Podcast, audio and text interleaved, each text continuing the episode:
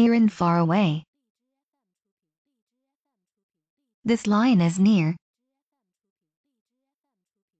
That line is far away. This owl is near.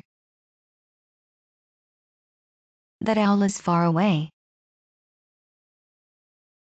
This wolf is near. That wolf is far away.